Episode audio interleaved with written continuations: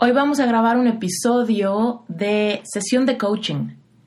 Este episodio va a ser particularmente interesante para ti si en tu vida te ha costado iniciar nuevos ciclos, si te ha costado soltar el apego a tus amigos, familiares, personas con las que trabajas, si te has visto forzado o forzada a iniciar algo nuevo y has sentido miedo, hacerlo por ti mismo o por ti misma, si realmente has notado un patrón de sentir envidia por aquellas personas a las que le salen las cosas aparentemente más fácil.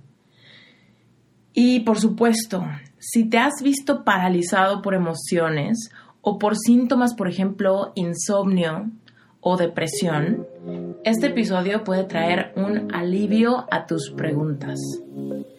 Iniciemos con el episodio. Reinvéntate. Empieza por tu mente, tu corazón y tu espíritu. Eres perfecto y eres perfecta tal como eres. Solo tienes que darte cuenta. Libérate de tus complejos, de tus creencias limitantes, crea tu vida y recibe todo lo que necesitas. Asume ya la identidad de quien anhelas ser. Yo soy Esther Iturralde, Life Coach Espiritual. Este es un espacio seguro para que recibas las herramientas, las epifanías y los parteaguas para que de una vez por todas te liberes del deber ser social, cultural o religioso. Mi misión es abrir brecha, hacer las preguntas incómodas para que conectes contigo y con Dios. El resto lo decides tú. siempre se me ha sido difícil cómo hacer nuevos inicios o nuevos pasos de etapas de mi vida. Es decir, eh, del colegio a la universidad, como escogí medicina, no se me hizo el cambio tan drástico porque muchos de mis compañeros estudiaron medicina. Entonces yo todavía me juntaba mucho con mis compañeros. Pero el boom vino fue en el internado rotatorio. Eso es una parte donde uno tiene que eh, ir a diferentes hospitales para uno rotar por diferentes áreas y diferentes especialidades. Los primeros tres meses de ese internado, como me aislaron totalmente de mis compañeros fijos, yo la pasé muy mal, llegaba llorando todos los en mi casa, que no quería seguir, porque yo me deprimía mucho, porque tenía que valerme por mí misma y eso se me hacía un poquito difícil porque yo siempre tenía por lo menos a alguien como apoyo. Nada.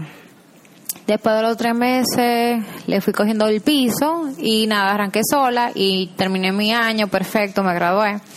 Luego de eso, intenté estudiar en esta, para los exámenes de Estados Unidos.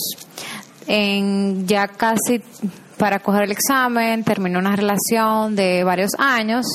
Eso me dio durísimo, más que sentía que no me estaba aprendiendo las cosas, me frustré, me encerré mucho con todo el mundo, con todas mis familiares, incluso tuve que ir a psiquiatría para yo poder iniciar medicación con la depresión y el insomnio, porque no dormía absolutamente nada. Duré varios meses en eso, cogí el examen, obviamente no lo pasé porque no estaba en condiciones físicas para eso, pero nada. Decidí establecerme en mi país, hice pediatría, al principio también me dio muchísimo trabajo, eh, pero fueron mis tres años favoritos, de verdad que sí. Y nada, yo salí, antes de salir había concursado para hacer una especialidad, la cual yo no gané. Gracias a Dios yo conseguí trabajo de una vez y eso me mantuvo por lo menos que estaba haciendo algo y no me ocupaba mucho la mente con respecto a que había perdido en el examen. Viajé hacia México a coger dos exámenes más en dos hospitales diferentes me tenía la confianza de que yo había pasado ambos exámenes y que yo creía que yo iba a entrar en cualquiera de los hospitales. O sorpresa, no entré en ninguno. Y eso me puso como en una situación como que de tanta frustración de que cómo va a ser si yo sentí que me fue tan bien, no poder ganar, no poder entrar allá. Y eso me vino como a poner un poco más bajita con depresión. Después tenía un trabajo, pero quería algo más. Y como ese algo más no me llegaba de una vez, también me seguí decayendo más que en la actualidad estoy usando medicamentos para la depresión y nuevamente para el insomnio. Entonces, ¿qué quería? ¿Cuál es mi pregunta hacia ti? ¿Cómo yo puedo mejorar mi de por mí misma? esos cambios, esos grandes cambios de mi vida, o sea, si tengo que hacer un gran paso, no tener tanto o mejorar o controlar el temor, yo le doy mucha mente a todo. O sea, yo maquino todo, todo, todo, todo. Aunque sea muy tímida muy reservada, yo maquino mucho. Yo siempre estoy pensando, creo que en cosas tanto positivas como negativas, pero como que a veces uno piensa por qué a mí, por qué me pasa eso, por qué no me no se me salen las cosas tan fáciles como le sale a fulana de tal. Entonces yo quería que me ayudaras a yo poder mejorar eso y que cada paso que yo dé, si yo quiero seguir dándolo, darlo para bien y no decaerme y caer en la depresión como en la que yo estoy ahora mismo, que por eso hago más la nota de voz, porque yo sé que aparte del medicamento necesito algo más, porque yo no quiero, ok, salgo del medicamento y volver hacia atrás. No quiero eso, yo quiero seguir adelante y quisiera saber en qué me podrías ayudar. Me encanta esta pregunta que me mandaron por correo. Primero que nada, porque ahorita estamos en una etapa de transición donde muchos estamos sintiendo el reto a desprendernos de nuestra zona de confort, un poquito a la fuerza por esta crisis, este cambio global, este reto de transformación que ha traído la cuarentena, la pandemia, la situación de muchas empresas, etcétera, ¿no? Dicho esto, empezamos con esto. Mira, tú mencionas que sentiste tu principal reto cuando te cambiaste el internado rotatorio porque te desprendiste de tu zona segura. Y tu zona segura se comprendía de tus amigos, de aquellas personas que ya conocías, que te acompañaron en la escuela y que afortunadamente también te acompañaron en los primeros años de tu carrera de medicina. Sin embargo, aquí hay un foco rojo importante. Siempre que dependemos de alguien externo a nosotros para sentirnos seguras, estamos completamente poniendo nuestra seguridad en las circunstancias. Y las circunstancias, podemos estar seguros que nunca van a mantenerse estáticas. Si bien podemos tener estas etapas de la vida con estabilidad, porque estamos en la preparatoria o en la universidad o en los primeros años de matrimonio o quizá con una muy buena antigüedad en una empresa, si realmente nuestro espacio seguro depende de que nuestro ecosistema no cambie, definitivamente no estamos seguras. Es una seguridad que no es sustentable, es una seguridad que se me puede esfumar en cualquier momento de la vida, ¿cierto? Y lo experimentaste, ¿por qué? Porque llegó el internado rotatorio, llegó el momento de cambio y entonces tú te colapsaste. Me dices que te deprimiste porque tenías que valerte por ti misma. Hermosa, tengo que decirte esto, pero la vida se trata de aprender a valernos por nosotros mismos. Tú eres la única persona que va a estar contigo todos los días de tu vida. Desde que naces hasta que mueres, la única constante en tu vida vas a ser tú. ¿Ok? Y yo sé que quizá esto suena bastante lógico y obvio, pero se nos olvida y en la vida práctica nos volvemos codependientes de nuestra zona segura, sobre todo cuando esta zona segura es externa. Nos volvemos codependientes de la relación amorosa, nos volvemos codependientes de la escuela o del sistema que ya conocemos, nos volvemos codependientes de la rutina que tenemos, nos volvemos codependientes de los amigos o de los papás.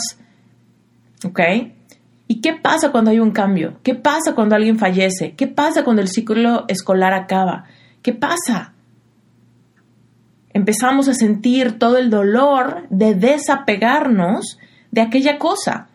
Pero la realidad de todo es que nos cuesta más trabajo porque encima del apego a la cosa, a la persona, al sistema o a la rutina, nos sentimos inseguros. Mira, todos los seres humanos tenemos miedo a varias cosas. tenemos miedo al rechazo, miedo al abandono, miedo a la muerte. Son algunos miedos natos que tenemos en el subconsciente. Entonces, cuando tú empiezas a sentirte incómoda, empiezas a activar estos miedos de no poder sola, de fracasar, de no poder manejar tus emociones. ¿Ok? Y entonces en este momento pasamos a otro tema importante. ¿Qué tanto estás dispuesta a sentir?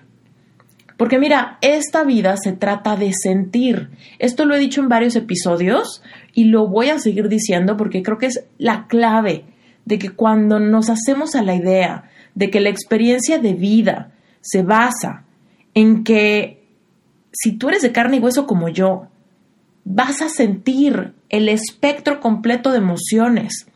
Porque cuando tú te quieres bloquear para no sentir, nunca va a ser sustentable. Vas a vivir una vida en automático, vas a llevar una vida medicado o vas a vivir una vida completamente entumecida. Mira, tú y yo somos seres espirituales, pero estamos teniendo una experiencia física. Es hora de que por primera vez realmente entendamos, ¿no? Vamos a deshebrar esto. Si bien tú eres un ser espiritual, en esta vida, mientras tú seas de carne y hueso, tú tienes que reconciliarte con la experiencia de vida. Y estar vivo implica que vas a sentir muchas cosas. Y mira, tiene sentido que hayas colapsado en estos momentos y que no hayas sabido cómo manejar las emociones, porque nadie nos enseña a sentir. Nadie nos enseña que podemos desahogarnos, que podemos enojarnos, que podemos llorar, que podemos sufrir duelos y que podemos vivirlos despiertos. Nadie nos enseña. Si bien nos enseñan lo contrario, ¿no? Nos dicen que no lloremos, nos dicen que si nos enojamos nos vemos feas, ¿no? Nos dicen que tenemos que ver las cosas positivamente. Pero no se trata de, vivir un positivismo vacío. No se trata de siempre estar contentos. No se trata de siempre ponerle buena cara a todo. Se trata de atrevernos a ver lo que es sin juicio. Se trata de atrevernos a ver lo que estamos sintiendo sin juzgarlo, para darle un espacio a la experiencia. ¿Ok? Ahora, algo muy importante que tienes que considerar es que las experiencias de vida, los cambios, estos cambios de tener que salir de casa, estos cambios de tener que escoger una carrera, estos cambios de vivir un fracaso, estos cambios de soltar una relación amorosa, todos estos cambios abruptos que generalmente nos duelen y nos duelen muchísimo, eventualmente nos están ayudando a madurar, a crecer y a desarrollar inteligencia emocional. El problema está cuando vivimos cualquiera de estas circunstancias y nos amedrentamos tanto con las emociones que sentimos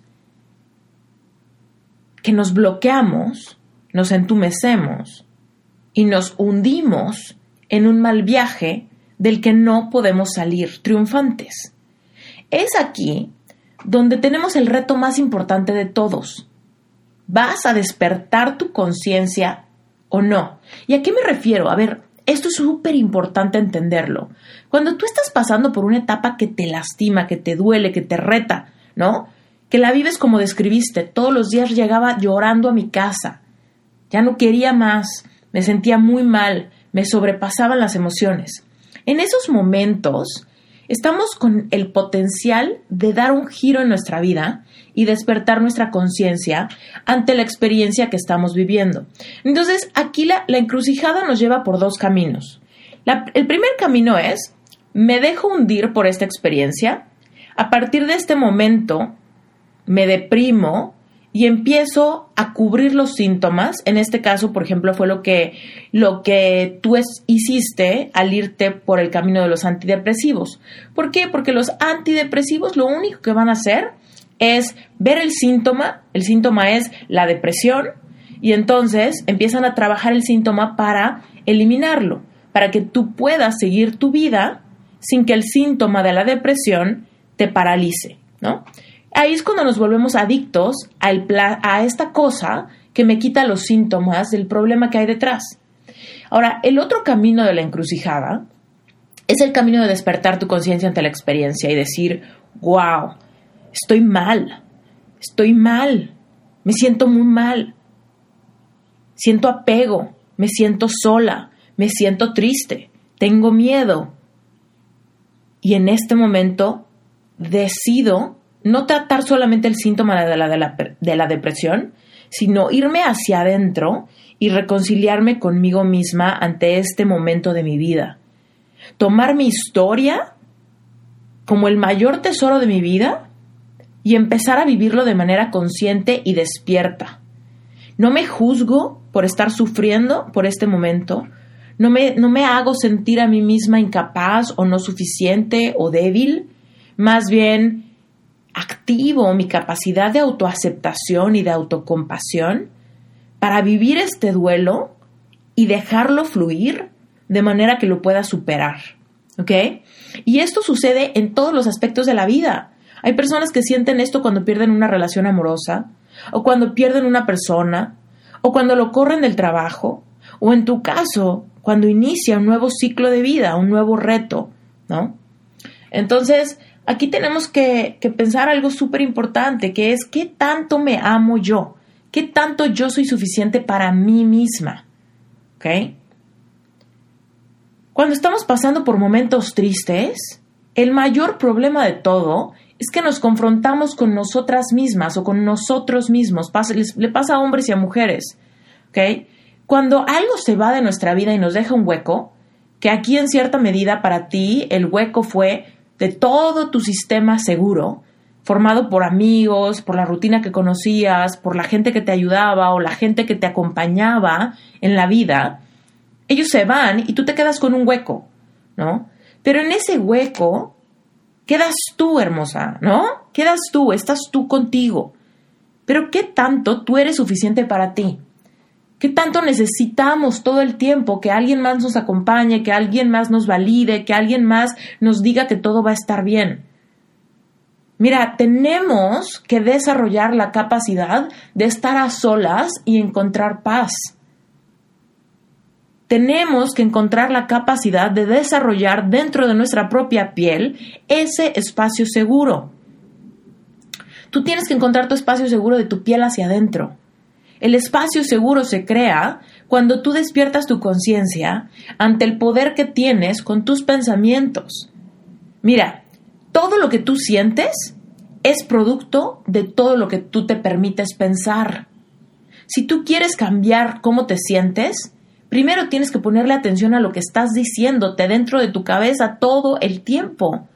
Probablemente cuando estabas sintiéndote mal, en tu cabeza había pensamientos de yo no puedo sola, ¿qué voy a hacer sin ellos? Extraño, me siento incapaz, yo no puedo, está demasiado difícil, esto me va a matar, esto es demasiado fuerte, yo no soy suficiente.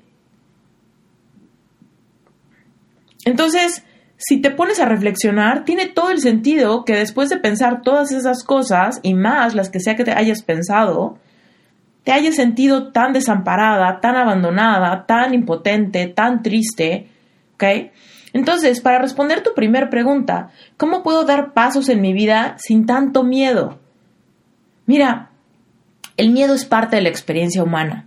Como te decía hace rato, esta experiencia de vida se trata de sentir, de sentir todo el espectro de emociones, y el miedo es parte de la experiencia humana. Se vale sentir miedo, se vale sentir tristeza, se vale sentir nostalgia, se vale sentir, eh, pues digamos que, que las cosas son demasiado difíciles, se vale un poquito sentirte en esa incertidumbre, ¿no? Lo que no se vale es completamente soltar las riendas de tus pensamientos y hundirte en un mal viaje que te consuma la vida. Entonces, en esta encrucijada de la vida, cuando, cuando la vida nos regala experiencias para madurar, para crecer, para regresar a nuestra esencia, para despertar nuestra conciencia, tú tienes que recuperar el poder que tienes de controlar tus pensamientos. Y digo controlar de una manera, te digo, muy amorosa, muy paciente, muy autocompasiva. Porque si bien se vale dejarte sentir, se vale decir, uff, extraño a mis amigos. Se vale llorar, se vale decir, puta, qué difícil es este reto de mi vida. Sin embargo, tú recuperas la capacidad que tienes de siempre pensar un poquito más positivo, un poquito más hacia tu restablecimiento de tu espacio seguro. Porque te digo, el espacio seguro lo tienes que generar de tu piel hacia adentro. Cuando tú desarrollas la capacidad de sentirte segura en tu propia cabeza, ¿y qué quiere decir? Que vas a tener que tener un ojo muy alerta, ¿no? A ¿qué estoy pensando? Cuando empiezo a sentir ansiedad, cuando empiezo a sentir taquicardia, cuando empiezo a sentirme sola, cuando empiezo a sentir muchísima tristeza y nostalgia, ¿qué está pasando por mi mente?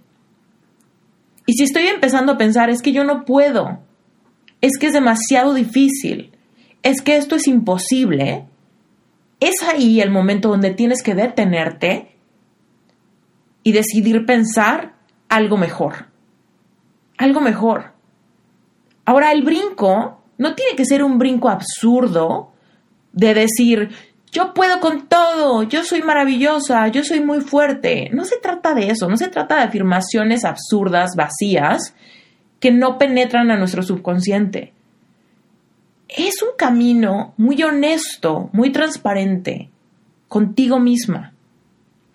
Es esta sabiduría interna que todos tenemos que empieza a salir cuando le hacemos un poquito de espacio, cuando nos sentamos, nos reconciliamos con la circunstancia y decimos, uff, estoy muy triste, todos los días llego a mi casa llorando, esto me está sobrepasando, estoy notando que estos pensamientos me llevan en un mal viaje que nunca acaba y cada vez me siento peor. El, el pensamiento principal que tengo es que yo no puedo sola ¿Qué tan dispuesta estoy? Ojo, esto eres tú contigo, ¿ok? ¿Qué tan dispuesta estoy a abrirme la posibilidad de que quizás sí puedo? De que quizá me está costando trabajo y eso es natural porque estoy haciendo algo que nunca he hecho antes. Y que quizá es natural sentir un poquito de tristeza porque extraño mi sistema seguro, aquel sistema que me funcionó antes. Sin embargo, veo a mi alrededor que muchas personas sí pueden solas y que seguramente desarrollaron esa capacidad. Me abro a la posibilidad de que yo empiece a desarrollar la capacidad de valerme por mí misma. Y sé que me va a doler un poco y sé que me va a sacar de mi zona de confort y sé que quizá uno que otro día lloro y sé que quizá la curva de aprendizaje es muy empinada para mí, sin embargo, decido pensar que poco a poco podré valerme por mí misma. ¿Te das cuenta cómo no es un brinco absurdo de tener miedo de no poder sola? No te estoy retando a que pienses que puedes con todo y más. Te estoy retando a que en esos momentos tengas la capacidad de en tu mente escoger pensar que poco a poco podrás empezar a valerte por ti misma. Si tú concibes en un momento de miedo a no ser suficiente, de miedo a estar sola, de miedo a no poder, si tú puedes albergar en tu mente por unos minutos la noción de que cada día te vuelves más capaz, de que poco a poco lograrás sentirte mejor? ¿Vas a estar haciendo algo que te va a funcionar mejor que todos los antidepresivos y que toda la terapia? ¿Ok? Porque la voz más importante para tu subconsciente es la tuya. Porque lo mejor que puedes hacer por ti misma es abrirte a la posibilidad de cambio, aunque sea cambio muy chiquitito cada día. Pero esa sensación de que el progreso es posible, ese pensamiento de que el progreso es posible, y esa voz amorosa de tu propia voz dentro de tu mente, es lo que te genera un espacio seguro. Y eso va a bajar tu frecuencia cardíaca, eso te va a dar una sensación de esperanza y eso va a empezar a generar la resiliencia necesaria para vivir situaciones de cambio muy complicadas. ¿Ok? Tiene todo el, el, sentido que si tú te comparas con otras personas a las que las cosas les salen más fáciles, o personas que sí pueden solas, o personas que quizá aparentan tener una, eh, una confianza más fuerte en sí mismos, si tú te comparas, si tú sientes envidia, que ojo, la envidia es otra emoción completamente válida de la experiencia humana y nada ganamos con bloquearla. ¿Ok? Pero tenemos que entender primero qué es lo que pasa cuando sentimos envidia. Cuando sentimos envidia y no nos hacemos conscientes de ella, lo único que estamos haciendo es que estamos dañando nuestro amor propio. Cuando tú en tu mente albergas pensamientos como ella sí puede y yo no, ellos sí lo logran pero yo no, ellos son más fuertes y yo no, ellos tienen suerte y yo no. Cuando tú piensas cosas así, tu subconsciente es como, como si estuviera siendo buleado por ti misma. Tu niña interior es como si estuviera eh, sintiendo vergüenza por su incapacidad, por su poco valor, por su poca capacidad, por todas sus inseguridades y todos sus complejos. Entonces, lejos de que hay muchas cosas, ¿no? Que vienen con la envidia. Cuando tú envidias algo, no lo puedes tener, ¿no? Si nos vamos a la parte energética, la envidia es una energía que repele aquello que estoy envidiando. Entonces, si yo envidio que alguien tiene dinero, automáticamente yo me estoy alejando de la frecuencia que me permite atraer abundancia a mi vida o de la frecuencia que me permite ser un buen administrador de mis recursos, ¿no? Eso desde el punto de vista energético. Pero desde el punto de vista emocional, cuando yo estoy envidiando, es como si yo me estuviera señalando y, diciendo cuán no suficiente soy a nivel interno. Entonces, dicho eso, te separas cada vez más de tu, de tu esencia, te separas cada vez más de la, de la capacidad que tienes de escuchar tu intuición, y tu intuición es tu sabiduría divina, aquella voz sabia que te permite salir adelante cuando hay problemas, ese instinto, ¿no? Que todos tenemos al respecto de a dónde ir, de qué decisiones tomar, de qué nos conviene y qué no nos conviene. Ese sexto sentido que de repente nos dice cosas en nuestro beneficio. Esa es tu sabiduría divina. Pero cuando tú te tratas mal dentro de tu cabeza, sintiendo envidia por los demás, te estás diciendo que tú no eres suficiente porque otra persona es mejor, y entonces cada vez te alejas más de esa capacidad. Entonces, dicho eso, ¿qué hay que hacer cuando ya sabemos que estamos sintiendo envidia y que constantemente envidiamos a otras personas para quienes aparentemente, y digo aparentemente porque no hay forma de que lo sepas, eh, aparentemente la vida le sale más fácil? En esos momentos tenemos que hacer dos cosas. Primero que nada, tratar la envidia que ya está ahí y no negarla, ahogarla, negarla o ignorarla. Entonces recibe esa envidia, vela, trata de verla a los ojos. Estos son tus monstruos, estos son aquellas cosas que, con las que tenemos que reconciliarnos. Verla con amor, con autocompasión y decir, uff, envidia ya te vi, ya sé que aquí estás, pero reconcíliate con qué es lo que envidias. Híjole, pues envidio la personalidad de tal persona, que es capaz de ver las cosas mucho más ligeras, es una persona más extrovertida, es una persona más segura de sí misma, yo qué sé. También envidio a tal otra persona que pasó el examen que yo quería pasar, que tiene el trabajo que yo quiero tener, que tiene la especialidad que yo quería tener, etc. También envidio tal persona que tiene una relación amorosa, que es muy feliz, que tiene una familia de tal manera, ¿no? Todas aquellas cosas que quieras.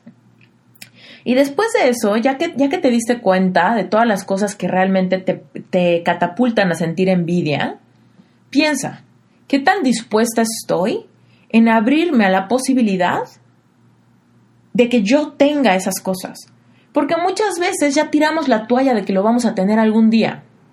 Y por eso tenemos envidia crónica. Porque tal persona tiene una relación amorosa muy bonita y yo ya tiré la toalla. Yo ni siquiera considero que vaya a tener una relación bonita nunca. O tal persona pasó el examen y yo ya lo reprobé y yo ya tiré la toalla de siquiera volverlo a intentar. O tal persona gana más dinero que yo y yo ya tiré la toalla, no considero que nunca vaya yo a tener abundancia o, o ese salario o esa oportunidad o un proyecto del tipo, ¿no? Entonces, reconcíliate con la idea de empezar a albergar en tu mente la posibilidad de que sí sea posible para ti también. Porque acuérdate, tú no vas a poder tener nada si tú no crees primero que es posible. ¿Ok? Para manifestar cualquier cosa en la vida, para recibir cualquier cosa en la vida, primero tienes que creer que es posible. Si tú logras creer que es, que es posible, ya estás a medio camino. Pero eso se trata poco a poco, con paciencia y con muchísima autocompasión y con muchísima atención a los pensamientos que tienes. Entonces, primero que nada, la envidia que ya está, la vemos, la sentimos y la perdonamos por estar ahí. Después de eso, decidimos exactamente cuáles son las cosas que tanto envidio. Y después de esas cosas me empiezo a abrir a la posibilidad de volver a creer que es posible para mí. Una vez que tú simplemente albergues en tu mente las ideas de sí es posible para mí enamorarme, sí es posible para mí tener dinero, sí es posible para mí tener ese trabajo, sí es posible para mí hacer amigos, sí es posible para mí ser feliz, sí es posible para mí sentirme segura. Quizá hoy no lo veo, hoy aún no es realidad, pero creo que es posible llegar ahí. Porque si tú no crees que es posible llegar ahí, ¿para qué lo intentamos, cierto? Pero si tú crees que es posible llegar ahí, pues entonces podemos tener pequeñas acciones que nos empiecen a acercar a esa realidad. ¿Ok? Entonces, después de eso, hay una herramienta muy linda que quizá te rete mucho, pero la herramienta es muy simple y por eso te la quiero compartir. Todo aquello que tú envidies de los demás, si tú lo quieres en tu vida, tienes que aprender a celebrarlo cuando alguien más lo tiene. Tienes que ser capaz, y esto es, un, es una cosa muy hermosa, ¿ok? Es, es muy de autoconocimiento, es muy de, de reflexionar, de aprender a hacerlo sutilmente, no es algo que pasa de un día para el otro, tampoco es una receta de cocina, ¿ok?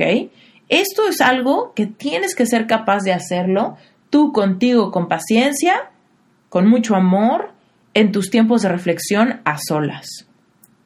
Cuando tú identificas que alguien tiene algo que tú tienes, ¿qué, qué tanto puedes desarrollar en tu propia mente la capacidad de celebrar el triunfo de alguien más? Y tal vez al inicio no te sientes capaz de hacerlo, pero es algo que poco a poco se desarrolla. ¿Ok? ¿Qué tanto tú puedes decir, híjole, tal persona sí pasó el examen y me siento feliz por él? Y soy capaz de hablarle, de mandarle un mensaje, de hacerle una carta, una tarjeta de felicitaciones, mandársela y decirle, me uno en tu celebración, me siento feliz por ti. Me uno a la energía de celebrar esto que tienes. Si tú eres capaz de hacer esto, te vas a unir a la energía de tenerlo, aunque no lo estés experimentando tú en tu propia carne, aunque no lo estés experimentando tú en tu propia vida. Si tú eres capaz de decir, wow, yo por ejemplo, suponte que no tienes coche y te mueres por un coche, y tu mejor amiga se acaba de comprar un coche, o se lo gana en una rifa, yo qué sé, ¿no? Se lo regalan sus papás, algo sucede que ya tiene un coche y es algo que tú has querido por mucho tiempo y te encuentras sintiendo que se acerca la envidia. Y si tú en esos momentos le dices a tu amiga, wow, no manches, qué padre tu coche, me encanta, aparte está padrísimo, aparte huele delicioso, aparte es el mejor color, felicidades, no manches, qué padre va a ser tu vida, vas a ser más práctico, vas a, ser, sentirte más independiente, vas a poder, no sé, todos los beneficios de tener coche, ¿no? Si tú eres capaz de hacer eso, te estás uniendo a la frecuencia vibratoria de ella y generas que sea más posible para ti tener lo mismo. En cambio, cuando tú dices, mm, felicidades, pero por dentro dices, qué coraje, yo nunca tengo coche, yo jamás lo voy a tener, jamás voy a poder pagarlo, y todos tienen menos yo, y para todos es más fácil menos para mí, te alejas cada vez más de tenerlo. Simplemente como funciona la energía. Si tú sientes envidia, se genera una, una energía que repele esas posibilidades, esas manifestaciones de tu vida. Entonces, Si bien la envidia es una, es una emoción que cuando ya está presente la debemos de sentir, de ver a los ojos y de perdonarla para dejarla fluir, después tenemos que desarrollar también la capacidad de ver la envidia antes de que ya la estemos sintiendo, ¿no? Cuando apenas aparece, se vislumbra en nuestra vida, y en esos momentos tenemos la capacidad de decidir. Siempre tienes la capacidad de decidir un pensamiento mejor ante las circunstancias que no puedes cambiar. Todas las circunstancias son neutrales. Las circunstancias no son buenas ni malas. Si tú no pasaste el examen, eso no es bueno ni malo. ¿Ok? Y ahorita tal vez estás pensando, claro que es malo, Esther, porque yo quería pasar el examen y no lo pasé y fue súper feo no pasarlo.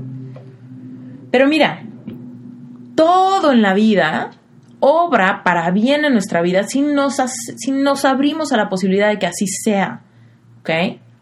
Todo. Tú no sabes si tal vez te esperaba algo mejor o si tal vez había otra cosa para ti o si tal vez tenías que quedar en tu país o si tal vez hubieras pasado el examen y te hubieras ido a otro lugar y hubiera sido una experiencia que no era para ti. Tú no tienes ni la menor idea, porque todos vemos nuestra vida desde una perspectiva muy reducida. Pero cuando pasa el tiempo y vemos las cosas hacia atrás, es cuando entendemos por qué pasaron ciertas cosas en mi beneficio, para aprender algo, para superar algo, para recibir otra cosa mejor, ¿no? Y evidentemente yo también he estado en ese lugar, ¿no? Donde mi perspectiva es súper chiquita y he pensado, no, yo quiero estar con tal persona, yo quiero tener tal oportunidad, yo quiero tener tal trabajo, yo quiero que tal persona se enamore de mí, yo qué sé, ¿no? Hay un montón de cosas que de repente queremos y que nos abruman, etcétera, ¿no? Pero hermosa, la realidad de todo la realidad de todo es que no tienes forma de saber por qué. Siempre nos vamos a quedar con esa pregunta, ¿por qué yo no lo pasé? ¿Por qué a mí no me quiso? ¿Por qué a mí siempre me toca sufrir? ¿No? Esas preguntas retóricas, esas preguntas que no tienen respuesta, solamente nos dañan y nos llevan en un, en un desenfren de pensamientos negativos que bajan cada vez más mi sensación emocional y cada vez me siento más deprimido, más triste, más desamparado, más abandonado, más víctima. Sin embargo, si vemos la situación como neutra, entonces tú tienes la capacidad de decidir cuál es tu reacción ante una circunstancia.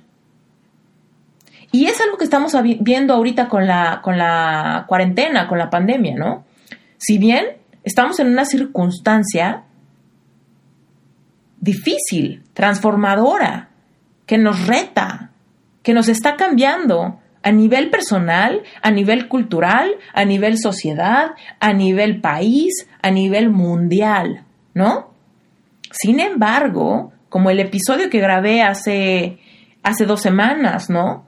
Decía, aún en las crisis estamos manifestando todo el tiempo. ¿Por qué algunas personas en esta crisis están pasándola tan mal? ¿Y por qué algunas personas en esta crisis están pasándola tan bien? La circunstancia es la misma, el reto es el mismo, la transformación es la misma, las noticias son las mismas.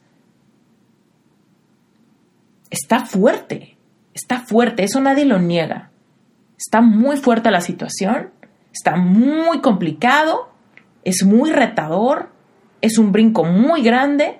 Sin embargo, este mismo reto que es muy grande, hay personas que lo están viviendo muy bien y hay personas que lo están viviendo muy mal.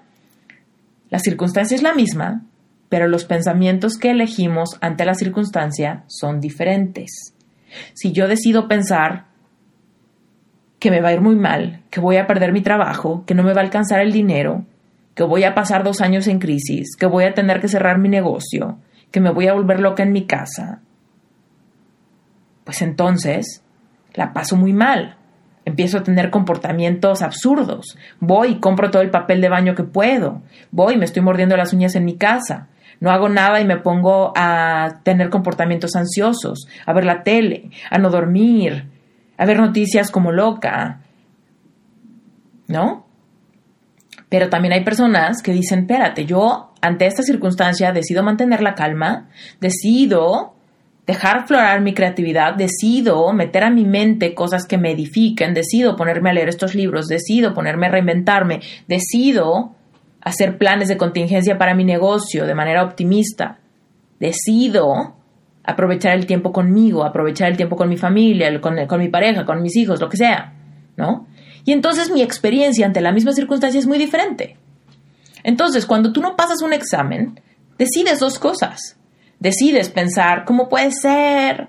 ¿Por qué me pasa todo a mí? Ellos sí pasaron y yo no. Además, tanto tiempo perdido. Además, nunca he sido suficiente. Además, esta era mi oportunidad de un cambio, ¿no?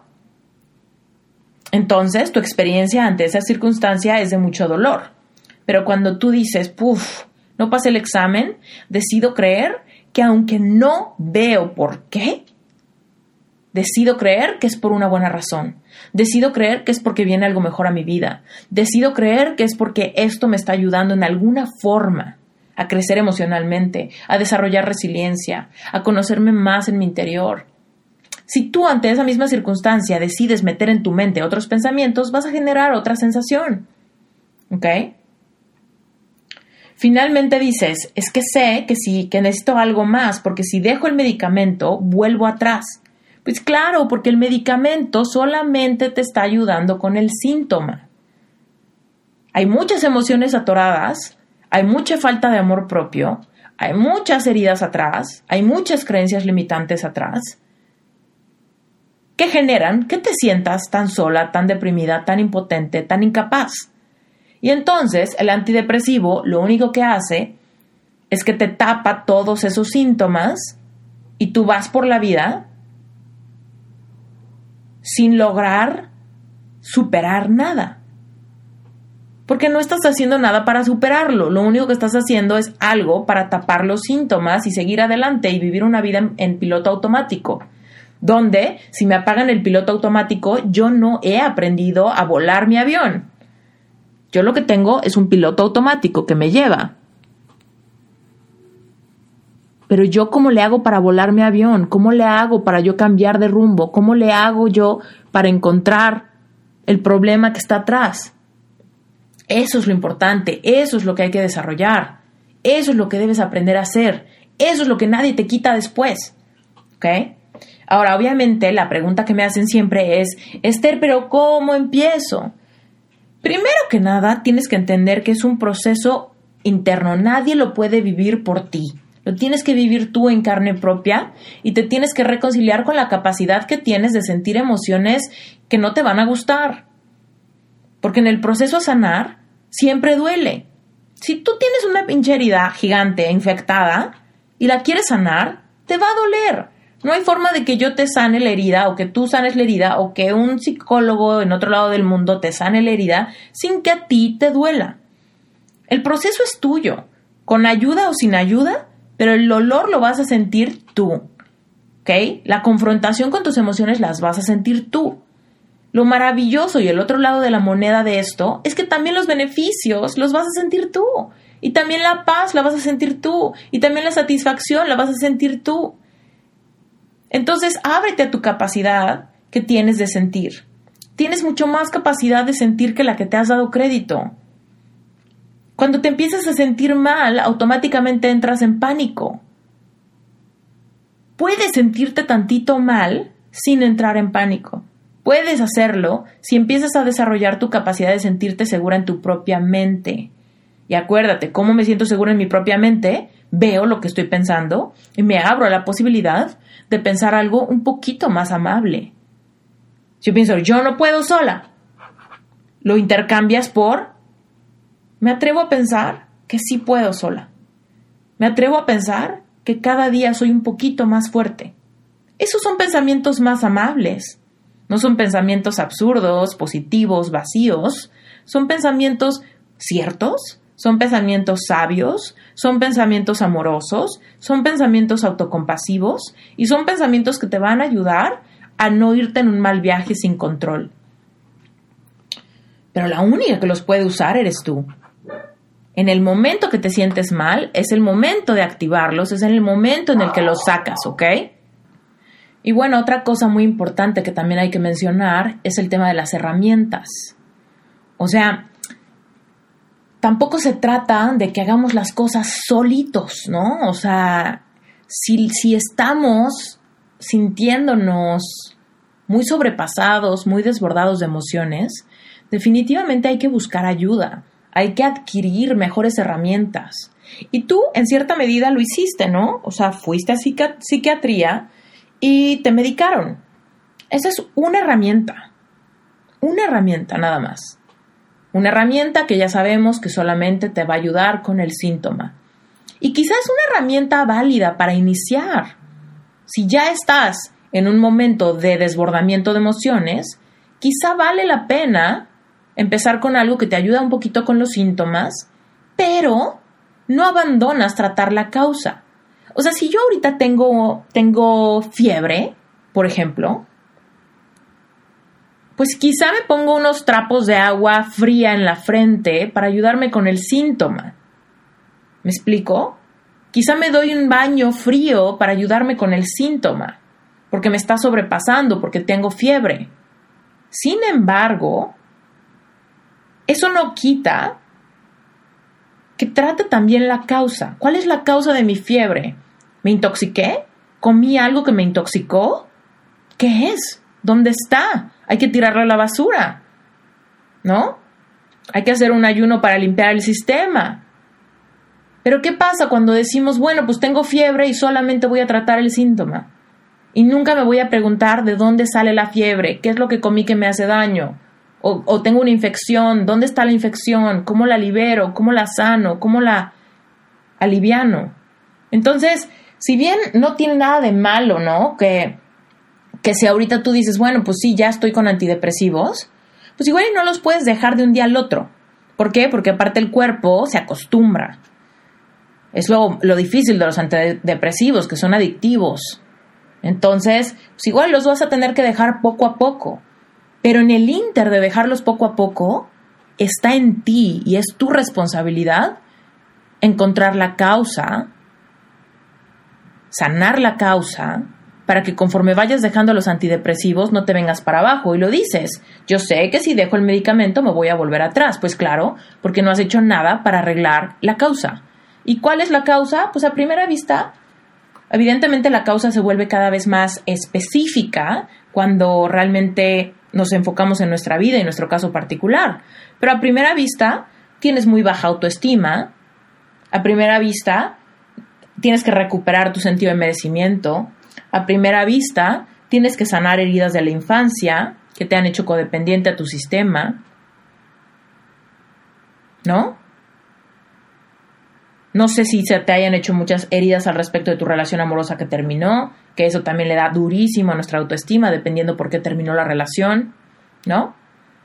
Entonces, a primera vista ya tenemos muchos, muchas causas de que te sientas tan impotente y que no puedas sola y todo eso, que te cuesten tanto trabajo los, los cambios, que estés tan deprimida, pues tenemos, tenemos algunos síntomas. Tengo baja autoestima, tengo que desarrollar amor propio, tengo que sanar heridas de la infancia, ¿no?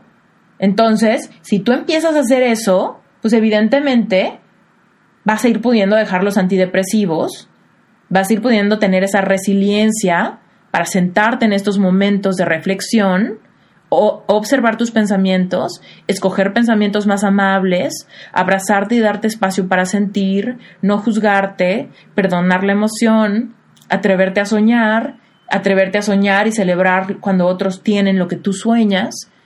Entonces lo haces posible para ti también, empiezas a manifestar tus cosas y empiezas a tener una vida agradable de vivir porque tú la empiezas a diseñar, porque empiezas a creer en ti, en tu capacidad, te reconcilias contigo misma, aprendes a pasar tiempo a solas. ¿Me explico? Ahora, ¿cómo le hago? ¿No? Ok, Esther, ¿cómo le hago entonces para subir mi amor propio, subir mi autoestima, sanar mis heridas de la infancia? Pues mira, la respuesta corta es buscando ayuda profesional, O, así como buscaste un, un psiquiatra, puedes buscar un psicólogo, un terapeuta, un maestro espiritual, un coach, ¿no?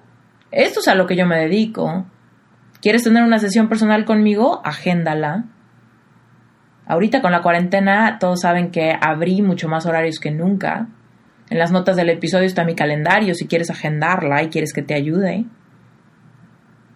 No, pero yo no quiero porque no tengo dinero y no sé qué, ¿no? Suponte.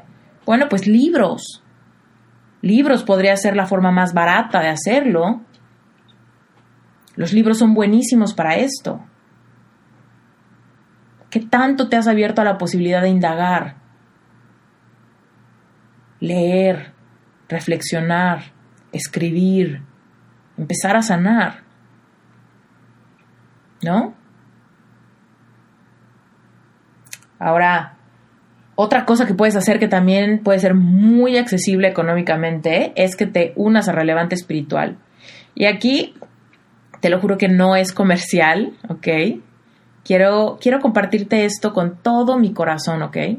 Pero mira, Relevante Espiritual, que es mi grupo de estudio mensual, me encargo de guiarte en un viaje espiritual a tu interior que te va a dar propósito, claridad y te va a acercar a tu misión de vida. Y tu misión de vida es la que te va a dar mucha emoción, mucha felicidad, mucha paz. Vas a descubrir nuevos horizontes dentro de ti. Porque mira, se trata de encontrar tu, tu propósito de vida y se trata de que tú entiendas que puedes co-crear con Dios tu futuro. Se trata de que, de que genuinamente hasta el tuétano entiendas que tú eres un ser espiritual teniendo una experiencia física, lo que decíamos hace rato. Eres un ser espiritual, pero ahorita cuando eres de carne y hueso vas a sentir muchas cosas en esa experiencia física y es fundamental que aprendas a fluir con las leyes universales. Y las leyes universales tienen que ver con esta energía que te mencionaba. Tienen que ver con qué tanto estás receptiva a oportunidades, a bienestar a tu alrededor, o qué tanto tu propia energía te está anclando en puertas cerradas, en retos, en momentos tensos, en resistencia, en dolor, en pérdidas. Tú tienes el poder de recuperar tu autonomía desde dentro para que el exterior te refleje lo que hay dentro. La cosa es que si tú te sientes tan mal, estás en una frecuencia muy densa. Y por física cuántica, tu exterior te refleja esa misma densidad. Te, refleja esos mismos exámenes fallidos, soledad, incomprensión, sentir que nada tiene sentido que no tienes propósito de vida, etc. Pero es porque todo lo que está en tu exterior, toda la vida que has desarrollado, es un match vibracional a la energía que tienes detrás. Y ojo, la energía que tienes detrás no cambia por tus antidepresivos. Los antidepresivos, te digo, se quedan en la superficie mitigando los síntomas. Pero tu frecuencia energética viene de la causa, viene de lo que hay detrás, viene de lo que hay más por dentro de ti, ¿ok? Entonces, por ejemplo, en relevante espiritual yo te empiezo a guiar poco a poco. Por ejemplo, primero, en la primera sección de relevante espiritual, las primeras semanas se llaman prepara tu viaje.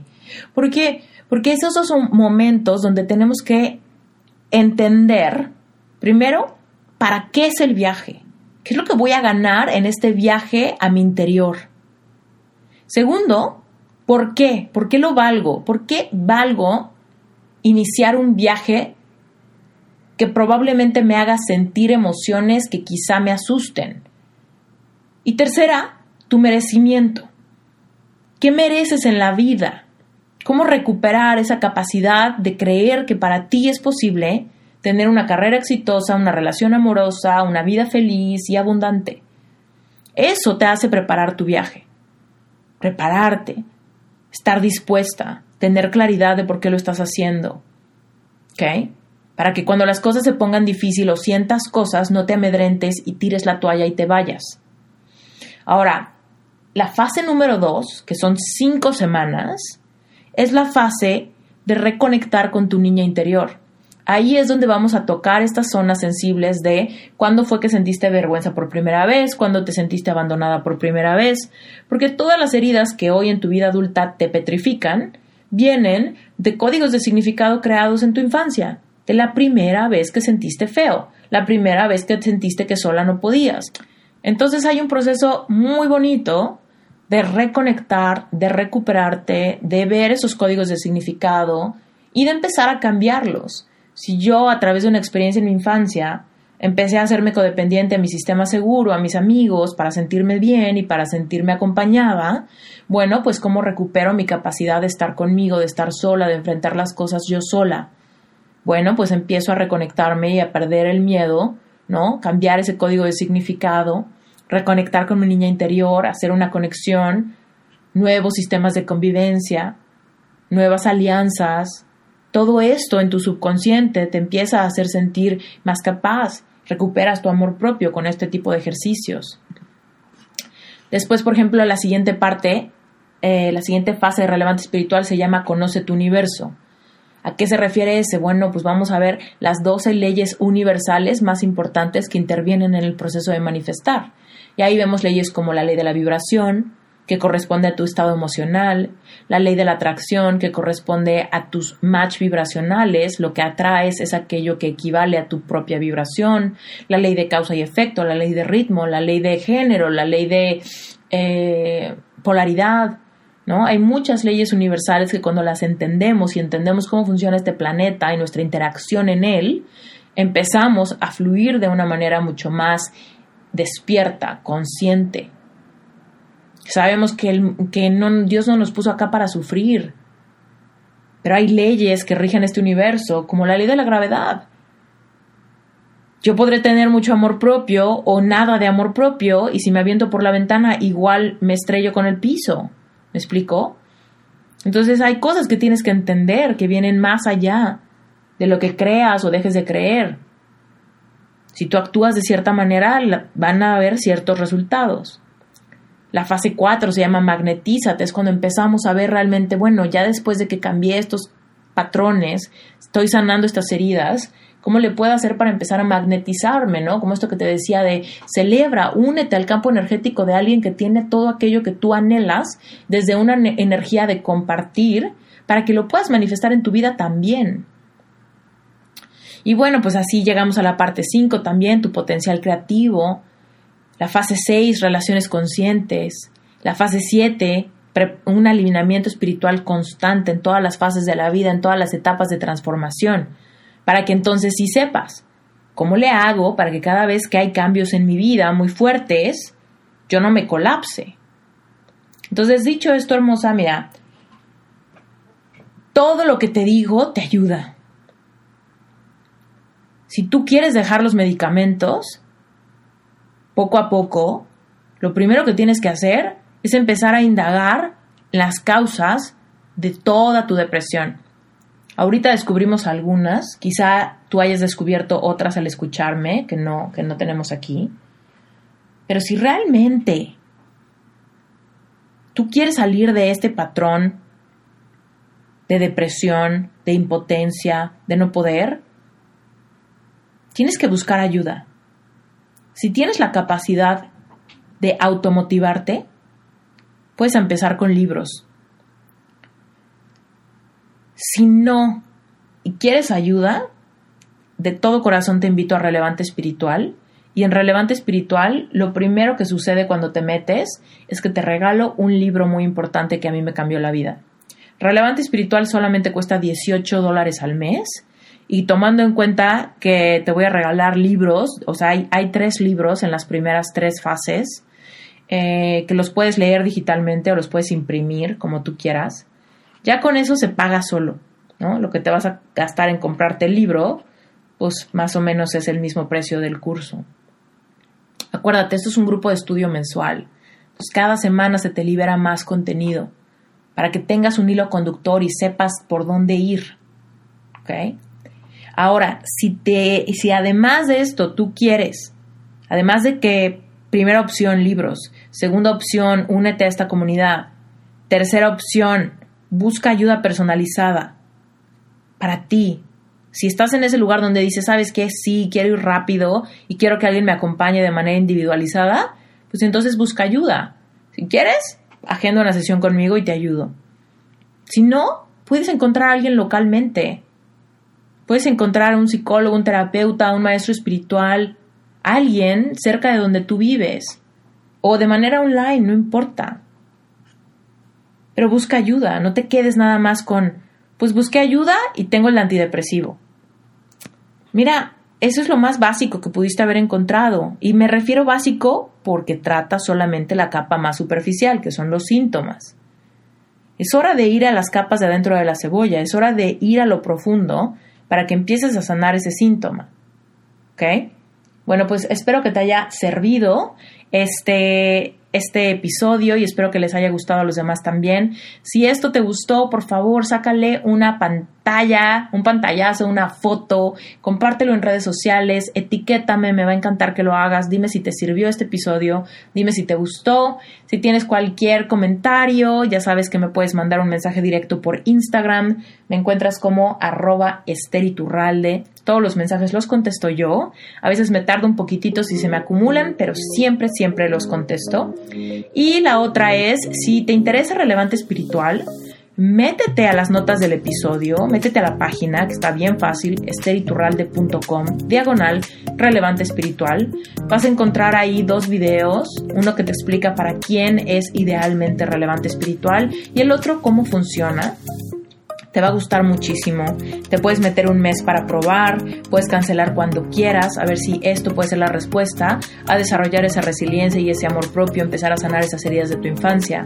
¿Ok? Y bueno, finalmente decirte que aquí estoy para ti. Tengo muchos cursos, muchas herramientas, meditaciones guiadas, eh, muchas cosas que te pueden servir. Todo está apuntado en las notas de este episodio. Te mando un beso muy grande, yo soy Esther Iturralde y esto es Reinventate